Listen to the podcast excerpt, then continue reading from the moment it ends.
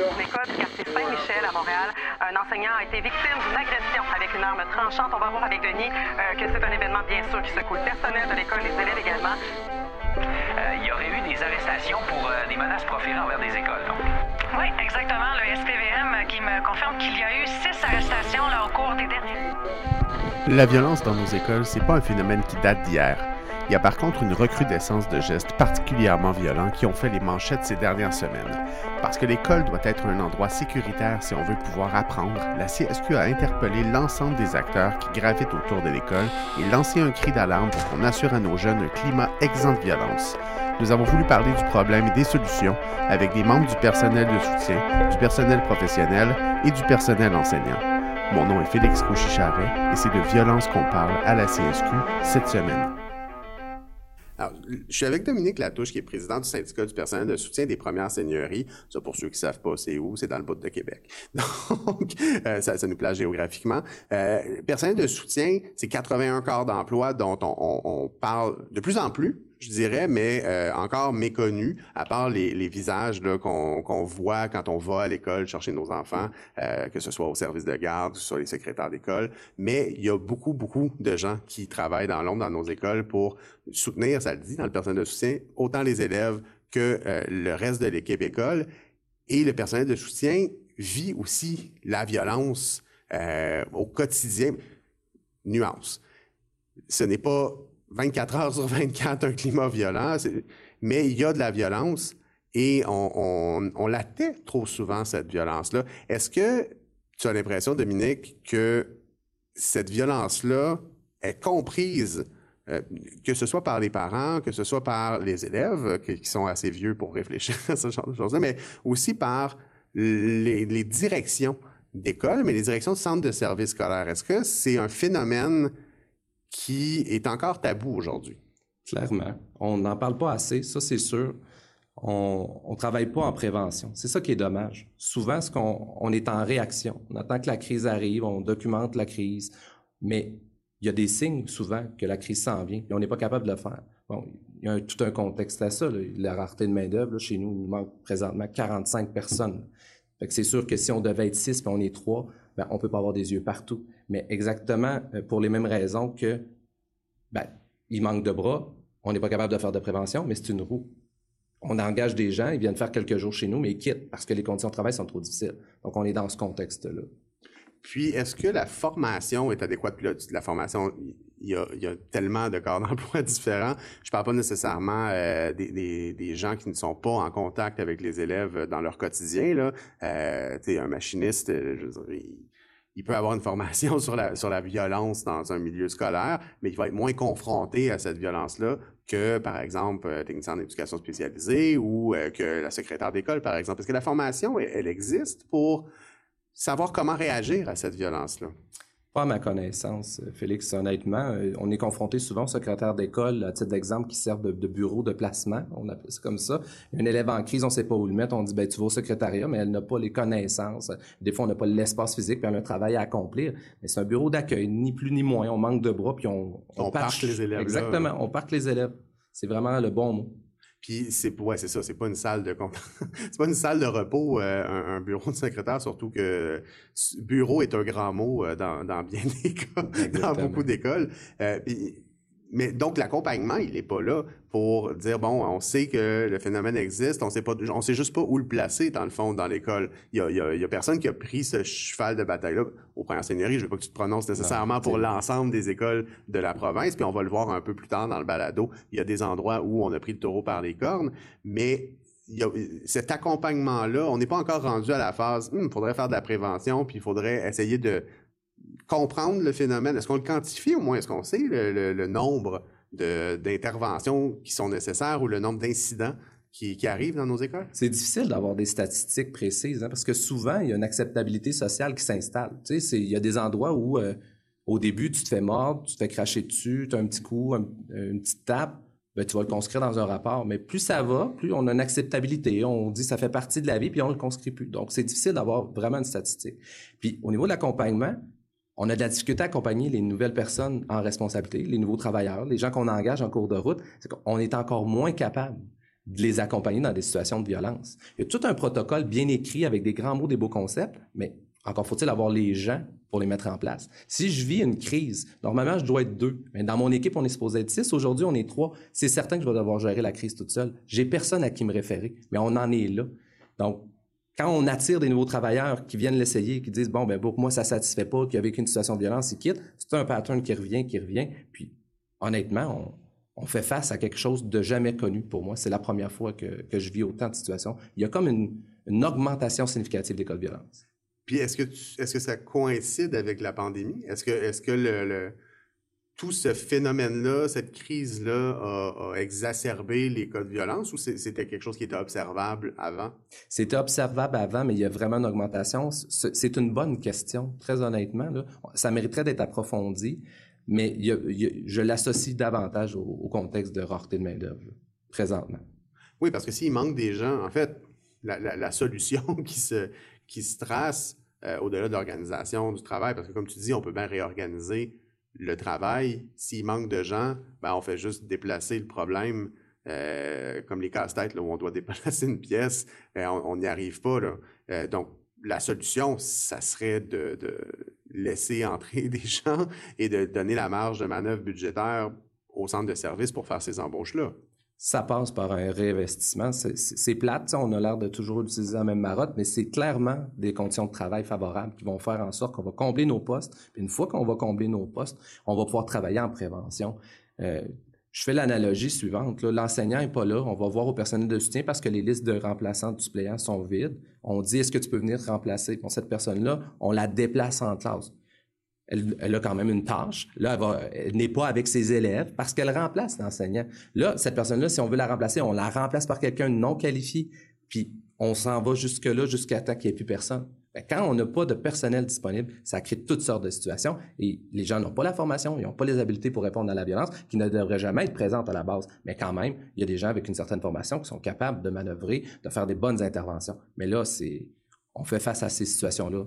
Puis c'est tout ce qu'on, c'est toute cette situation-là qui s'explique par les exemples que j'ai donnés. Puis tu parlais de prévention tout à l'heure qu'on n'a pas l'occasion de faire. Euh, la prévention, pour toi, elle est, de la responsabilité de qui? Est-ce que c'est le ministère qui devrait orchestrer un grand programme de prévention ou est-ce que c'est les centres de services qui devraient euh, le faire plus au niveau local ou encore les écoles même qui devraient euh, pouvoir faire des programmes de prévention dans un monde où on a les sommes nécessaires. Là, parce que je veux pas, si on rajoute la prévention, déjà qu'on a de la misère à éteindre euh, les, feux qui sont là, ben il faut, faut, faut, aussi rajouter du personnel pour la faire, la prévention. Mais dans un monde où on l'aurait, euh, cet investissement-là, à quel niveau est-ce que ça serait le plus efficace là, pour rapidement endiguer ou à tout le moins là, dire OK, là, on arrête là, ça ne deviendra pas pire. Là? Ça part par en haut. Pour moi, c'est le ministre de l'Éducation qui doit faire des gestes concrets. Ça va se traduire après dans les bases. Ça doit partir d'en haut. Moi, c'est clair. Une école qui a une bonne volonté, mais qui a pas... Souvent, on se fait dire ça, il y a des obstacles qui arrivent du ministère. Donc, si ça part de là, ça va se traduire euh, dans des gestes concrets. Ben, merci beaucoup, Dominique, euh, d'avoir pris le temps de partager ton expérience du terrain avec nous parce que c'est pas un, phénomène qui est facile à vivre pour le personnel, puis c'est bien réel, puis j'espère que les gens qui nous écoutent sont conscients de ça. Euh, c'est pas juste, c'est pas quelque chose où on chiale pour chialer. C'est vraiment un phénomène qui est lourd et euh, dans le contexte où on a déjà de la misère à retenir les gens dans nos écoles, ben, de rajouter euh, ce, poids-là sur leurs épaules, ben, c'est pas évident. mais on va continuer de parler de prévention, de parler de solutions aussi avec nos prochains invités. Merci encore, Dominique. Merci, Félix. Donc, avec Caroline Desmarais, présidente du SPOM, donc le syndicat des professionnels et professionnels de l'Ouest de Montréal. Euh, Caroline, je peux pas m'empêcher de commencer avec la question. Euh, bon, il y a, des événements de violence, là, ce qui a, motivé toute l'attention médiatique autour de la violence. Euh, c'est pas mal ce qui s'est passé sur l'île de Montréal dans les derniers jours, les dernières semaines. Est-ce que c'est si pire que ça, ce qui se passe, ou est-ce qu'il y a des nuances à apporter euh, avec la situation réelle dans les écoles. Est-ce que c'est un problème aussi gros que ce que les médias nous montrent ou est-ce qu'il est différent? Euh, j'aimerais ça t'entendre sur, euh, qu'est-ce qu'il en est dans, la situation actuelle. Ben, c'est sûr que quand on pense aux événements récents qui se sont déroulés sur l'île de Montréal, comme tu dis, Félix, on peut pas dire que c'est pas grave. C'est des événements quand même qui sont, graves. Je trouve que ce que ça démontre surtout, c'est peut-être le niveau de tension qu'il y a en ce moment dans nos écoles, mais aussi dans tout le reste de la société. On n'est pas encore sorti de la pandémie. On, vit les contre-coups déjà de ces deux dernières années-là. Ça s'étire. Fait que, oui, il y en a de la tension dans les écoles, mais il y en a partout ailleurs aussi. Euh, la violence, les conduites agressives dans nos milieux scolaires, c'est, pas quelque chose de nouveau. C'est quelque chose qui existe. Euh, c'est quelque chose pour les, c'est une réalité pour laquelle on a, on a identifié des façons d'intervenir, des façons de prévenir, euh, des façons d'outiller autant les membres du personnel que les élèves. Mais est-ce qu'en ce moment, on arrive à mettre en place toutes ces mesures-là? Ben, probablement pas comme on le souhaiterait. Fait que des événements malheureux puis d'une gravité importante comme ils ont été vécus, ben, c'est à l'image de ce qui se passe ailleurs aussi. Malheureusement, on ne peut pas tout empêcher, mais il y a certainement moyen de faire mieux pour prévenir. Là. Fait que oui, la tension, elle existe. Euh, les gens sont, fatigués, les gens sont, euh, euh, ont ce stress-là qui est omniprésent. Euh, l'anxiété aussi, le, de, plein de causes différentes, qui est une réalité importante dans nos milieux scolaires, ben, elle atteint un peu un niveau qui, qui, devient difficile à gérer. Oui, la pandémie est venue, est venue exacerber, euh, ça c'est sûr, des comportements ou des tensions qui existaient déjà, mais comme tout, tout ce que la pandémie est venue mettre en lumière, en fait, c'est beaucoup les manques de services, euh, parce que, bon, moi, dans, dans mon temps, euh, je, je, me fais plus jeune, du haut de mes 38 ans, c'est pas si pire que ça, mais dans mon temps, je, je, me rappelle très bien que dans, dans mon école secondaire, à tout le moins, au primaire, c'était autre chose, primaire, préscolaire, c'était autre chose, mais dans mon école secondaire, on avait les psychoéducateurs, on avait, euh, bon, on avait même des, des, des animateurs euh, de pastoral qu'on appelait à l'époque, qui sont maintenant nos animateurs à la vie spirituelle et communautaire. Il y avait, il y avait des gens qui étaient là pour rattraper euh, les, les, tendances agressives. Mm-hmm. Est-ce qu'on a encore ces gens-là sur le terrain? Bien, tu sais, moi, juste un élément que je me rappelle aussi de, de, de mon époque au secondaire, même s'il n'est pas si lointain que ça, un petit peu plus récent que le tien déjà. Euh, ben, il y avait des psychologues aussi dans nos milieux de, scolaires, surtout secondaires, comme tu le dis. Euh, en ce moment, oui, ça arrive qu'il y ait des psychologues encore dans les écoles secondaires, mais c'est de plus en plus rare. Ils sont plus en visite, là. Ben oui, c'est ça. On les a un peu euh, ramenés dans un rôle conseil, qui est aussi un rôle qui est important. Euh, dans euh, des tâches d'évaluation, qui sont aussi des tâches qui sont importantes, euh, mais le, travail terrain, la thérapie, l'accompagnement, la, la, démarche de changement qu'ils peuvent effectuer auprès de nos jeunes, ben plus, plus souvent qu'autrefois, c'est quelque chose qui est mis de côté, pas par manque nécessairement de, volonté ou de, en fait, de parce qu'on pense que c'est pas nécessaire. En fait, c'est un manque de, de personnel les postes sont difficiles à combler. Euh, on a beaucoup, surtout à Montréal particulièrement, des postes qui sont difficiles à combler parce que l'attrait du privé est extrêmement fort pour ces professions-là. Donc, autant en psychoéducation, en orthophonie, en psychologie, euh, l'attrait est très fort. Donc, on manque de ces services-là. Fait que, veut, veut pas, un moment donné, les employeurs ont fait le choix de changer un peu les tâches pour réussir un peu à, à patcher, si on peut dire, qu'il y a un minimum de services partout, mais c'est on est loin d'avoir un service qui est optimal. Ça vient changer un peu l'approche aussi parce que, bon, j'entendais dans, l'après-coup de l'événement malheureux qui est arrivé euh, à, Saint-Michel, le, professeur qui a été, euh, qui a été poignardé, euh, la cellule de crise a été mise en place assez rapidement pour s'assurer que, bon, les élèves, mais aussi le personnel avaient le support nécessaire pour passer à travers ça, parce que c'est un événement traumatisant, on s'entend, là. Mm-hmm, mais on est quand même dans une approche qui est loin d'être préventive quand on fait ça. Là. Ben oui, puis ce qu'on sait qui fonctionne le mieux quand on parle de, de, de comportements agressifs ou même de, de gestes de violence, c'est la prévention. Euh, tu sais, moi, je suis, psychoéducatrice de formation, je représente aussi beaucoup de, de psychoéducateurs, de psychoéducatrices, puis, tu sais, une des choses qui fait partie de, de notre pratique, c'est de se dire, ben si, euh, s'il y a un comportement, c'est que ce comportement-là, ben il, il veut dire quelque chose. C'est ça signifie quelque chose. Mais ben, il faut qu'on soit capable d'outiller nos élèves, qu'ils soient très jeunes ou même adolescents, à communiquer correctement, à communiquer différemment aussi. Puis euh, ça, malheureusement, c'est quelque chose euh, euh, qui nécessite une intervention précoce, soutenue, puis un accès aux services dès la petite enfance. Fait que, tu sais, on, parle des compétences en communication, on parle aussi des compétences plus socio-émotionnelles, compétences sociales.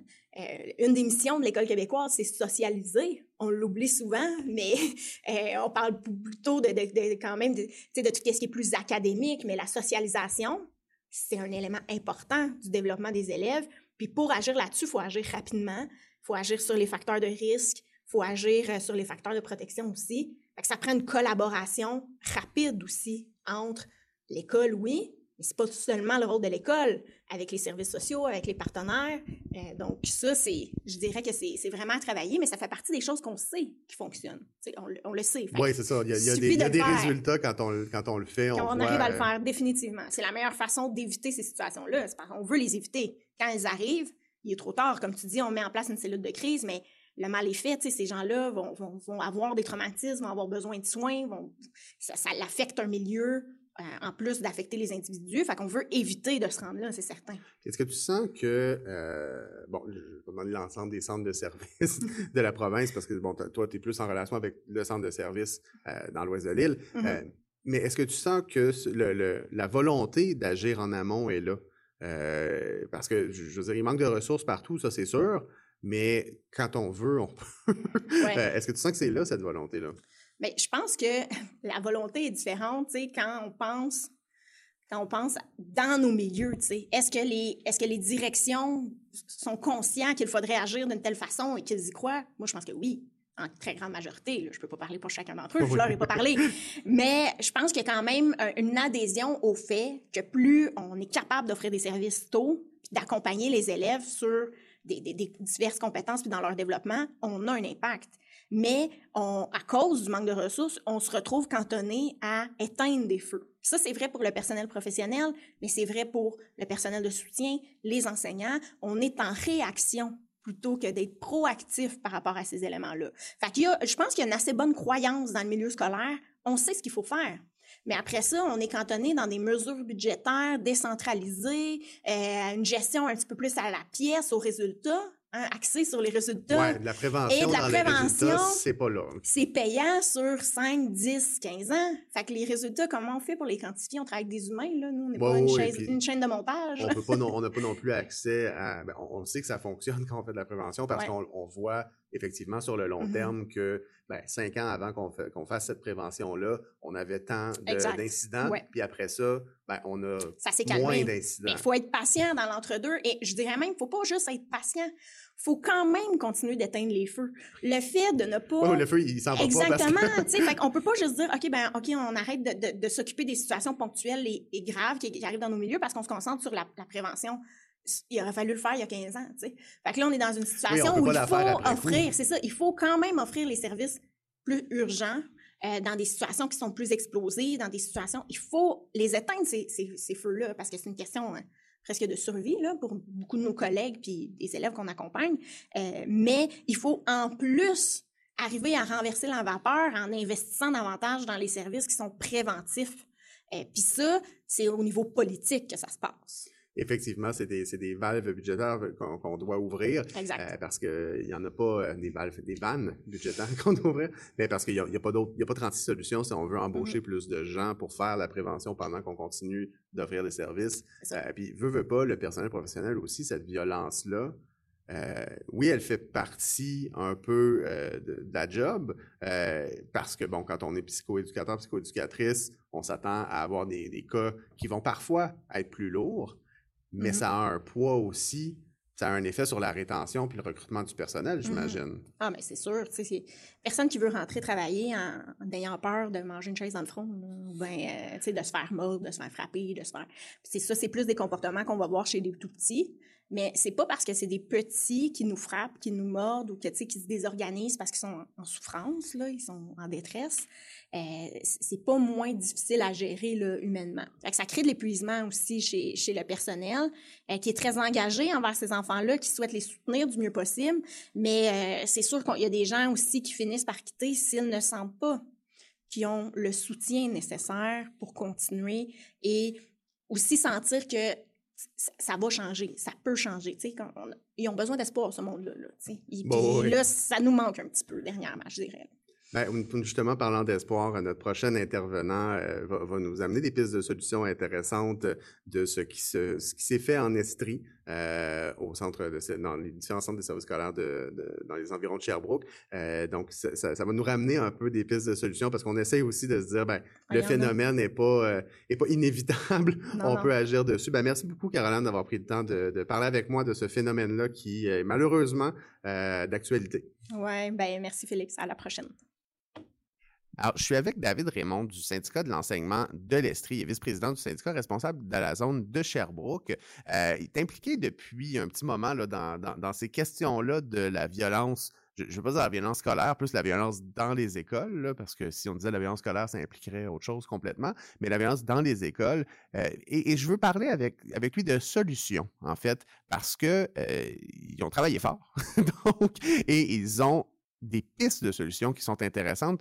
Et, c'est ça qu'on essaie de faire aussi dans, le balado, c'est d'être de, constructif, puis d'amener des choses qu'on peut mettre de l'avant syndicalement pour régler les problèmes qu'on identifie, dont la violence. Donc, David, qu'est-ce que, un petit peu de mise en contexte, qu'est-ce qui vous a amené à euh, travailler sur le dossier de la violence euh, en Estrie?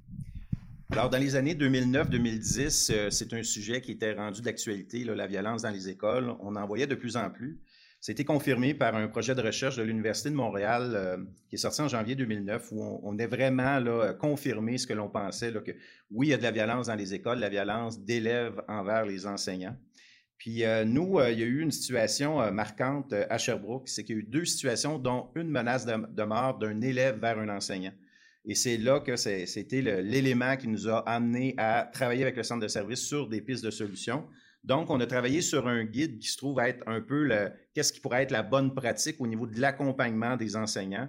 Alors, un, guide qui, parle de, traitement des incidents, des responsabilités de chacun, rapport d'accident à remplir. Dans chaque rapport, il y a une aide-mémoire qui permet aux gestionnaires de, rien oublier et aussi une liste de mesures qui euh, permet d'offrir une aide euh, directe auprès des euh, profs qui sont victimes.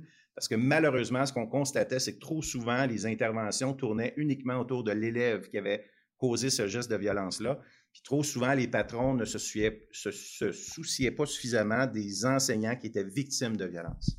Donc, on avait l'incident de violence qui venait soit d'un élève ou d'un parent ou euh, dans, dans l'environnement. On traitait ça non pas comme un accident de travail en quelque sorte, mais comme un incident euh, qui était complètement extérieur euh, à la réalité de travail des enseignants.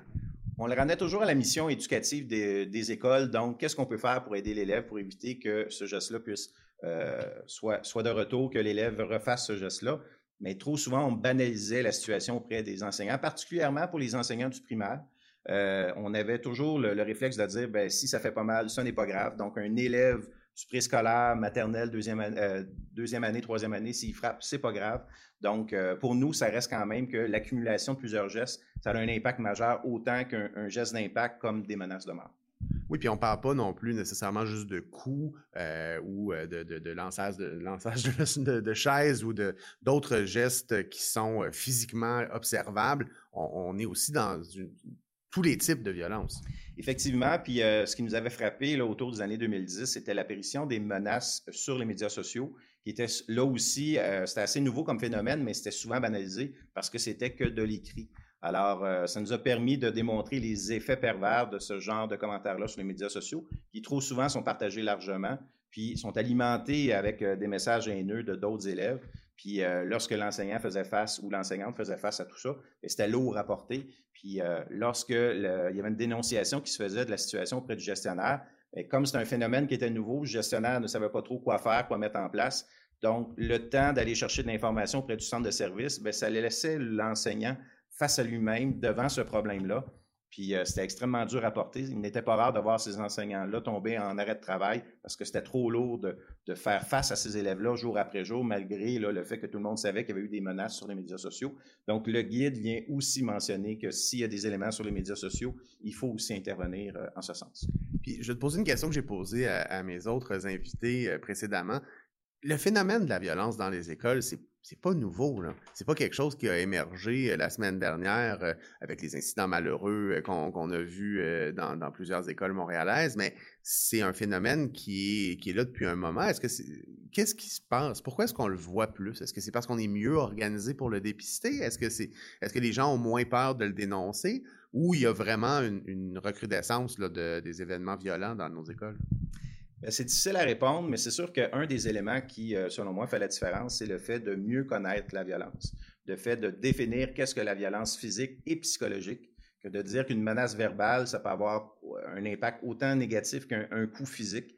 Donc, le fait que les gens sont mieux outillés, connaissent mieux c'est quoi la violence, ben, c'est plus facile par la suite de le nommer et euh, d'intervenir auprès du gestionnaire afin qu'il se passe quelque chose pour euh, améliorer la situation. Le reste, mais c'est hypothétique. Est-ce que le fait que de plus en plus d'élèves intégrés dans les classes régulières, ça a un impact? Probablement. Euh, on voit aussi que le, le, nombre de ressources en support aux classes ordinaires a diminué avec le temps. Est-ce que ça a un impact? Probablement. Mais euh, le reste, c'est plus hypothétique. Mais selon moi, le fait de mieux connaître la violence et le phénomène des médias sociaux est mieux amplifier ça. C'est deux éléments, selon moi, là, qui, ont un impact majeur sur le nombre d'événements de violence. quel conseil tu aurais à donner euh, à nos auditeurs pour faire ce, travail-là que vous avez fait en Estrie pour vous doter de moyens pour mesurer puis pour agir sur les événements de violence? Par où commencer? Parce que c'est un gros un gros dossier, là, ça vous a pas pris une semaine faire ça. on parle plus de, mois et même d'années. Par où commencer euh, pour mettre ça en place? Bien, la première chose, c'est qu'il euh, faut d'abord nommer, être en mesure de nommer les choses auprès du syndicat. Si on n'est pas informé d'une problématique, c'est dur pour nous d'intervenir. Trop longtemps, le syndicaliste était un syndicaliste de convention collective. On se contentait d'appliquer ce qui était prévu dans la convention collective. Or, depuis quelques années, on est, euh, on a élargi nos mandats puisque les situations de violence, c'est un, élément qui a un impact majeur au niveau de nos membres. Donc, il faut agir et ça nous permet aussi de cibler des fois nos interventions. Comme par exemple, on avait de plus en plus d'enseignantes et d'enseignants du préscolaire qui nous disaient qu'il y avait de plus en plus d'élèves qui, euh, qui étaient violents dans leur classe. Or, ces classes-là étaient peu outillées à faire face à ce nouveau phénomène-là et les classes ordinaires n'ont pas toujours les ressources pour bien accompagner ces élèves-là. Alors, une fois qu'on a bien compris le message puis qu'on a, pu établir qu'il y avait effectivement euh, une problématique au niveau du préscolaire, bien, ça, ça nous a amené à faire des propositions au niveau du centre de service. On a pris de l'argent d'une mesure et on a créé une nouvelle classe qui s'appelle une classe de maturation où on reçoit des élèves qui ont une problématique comportementale parce qu'on ne peut pas parler d'élèves TC puisque ça prend plus de temps avant d'avoir euh, cette cote-là. Donc, on dirige des élèves qui ont une problématique comportementale vers une classe qui est mieux outillée pour recevoir ces, élèves-là.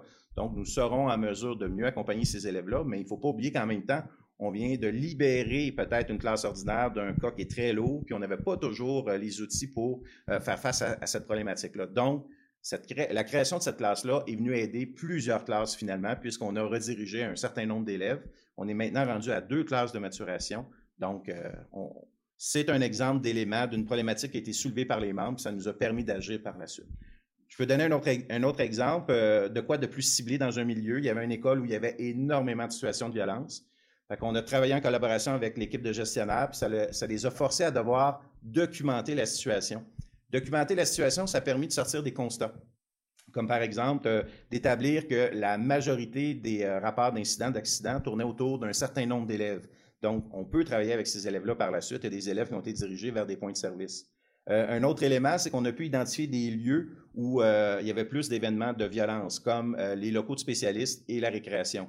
Donc, par exemple, ils ont mis en place une deuxième récréation afin de diminuer le nombre d'élèves qui se retrouvaient à la même place au même moment.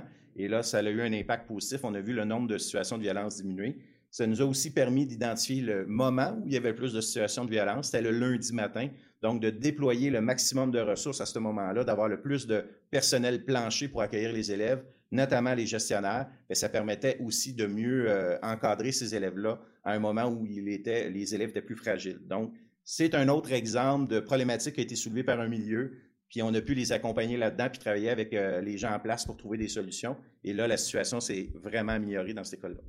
Ben pour moi, c'est une approche super intéressante d'aller chercher les bonnes données pour agir sur le problème. Et ça donne espoir aussi. C'est pas un problème. La violence dans nos écoles, c'est pas un problème qu'on subit comme une journée de pluie. On peut pas faire grand chose là-dessus. Mais la violence, on peut agir quand on a les bonnes données puis qu'on est capable de nommer le problème. Euh, je pense que c'est ça la conclusion qu'on peut tirer. Il faut arrêter d'en faire un tabou il faut le nommer si on veut agir. Ben, David, merci beaucoup euh, de nous avoir partagé ces solutions-là. Je sens que ça va inspirer un, grand nombre de nos auditeurs à agir sur euh, le problème de la violence. Merci encore.